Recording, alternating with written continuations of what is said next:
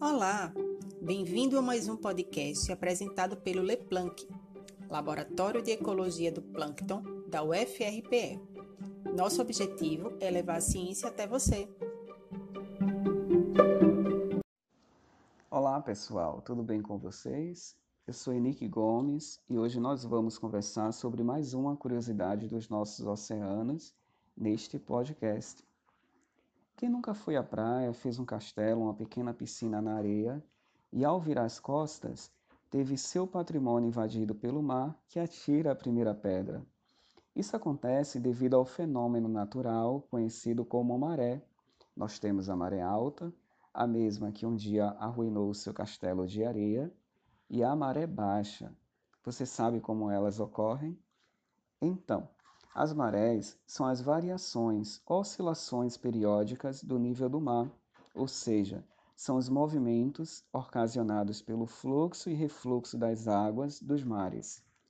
E estes movimentos de fluxo e refluxo das águas ocorrem devido à atração provocada pela Lua e secundariamente pelo Sol que exerce sobre os oceanos. E o sobe e desce da maré acontece da seguinte forma: no seu nível mais baixo, a água sobe gradualmente, por cerca de seis horas, até atingir a maré alta, ou também podemos chamá-la de pré-mar. Daí então, ao chegar na maré alta, o nível do mar tende a baixar gradualmente por mais seis horas, até alcançar como nós chamamos de maré baixa, ou vocês podem chamar também de baixa mar. Já estando neste ponto mais baixo da maré, a maré baixa, a água tende a subir novamente, completando assim o ciclo. A diferença entre pré-mar, ou seja, maré alta, e a baixa-mar é a amplitude da maré. A amplitude da maré difere dia após dia, conforme a posição do Sol e da Lua.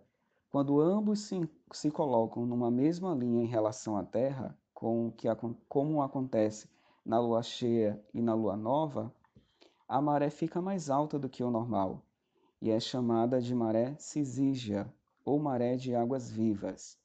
Quando o Sol e a Lua formam com a Terra um ângulo reto, como quando ocorre esta em quarto crescente ou quarto minguante, a maré é mais baixa que o normal, sendo chamada de maré quadratura ou maré de águas mortas.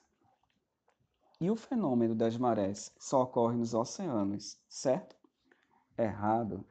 Elas também ocorrem em qualquer massa de água, seja ela grande ou pequena, pois elas também estão sujeitas às forças causadoras de maré provida do Sol e da Lua. O que acontece é que somente num ponto em que se encontram os oceanos e os continentes é que as marés possuem uma grandeza suficiente para serem percebidas. As águas dos rios e dos lagos, por exemplo, apresentam subida e descida tão pequena, tão insignificante, que a diferença, inteiramente disfarçada por mudanças de nível, devido ao vento, ao tempo e à pressão atmosférica. Depois de entender como ocorrem as marés, é importante lembrar que, além do site oficial da Marinha, já existe aplicativo que você pode baixar no seu celular e ter a comunidade de saber a previsão da maré da sua localidade. Dessa forma, você poderá aproveitar bem mais o seu passeio à praia, nas piscinas naturais e fazer tranquilamente os seus castelos na areia.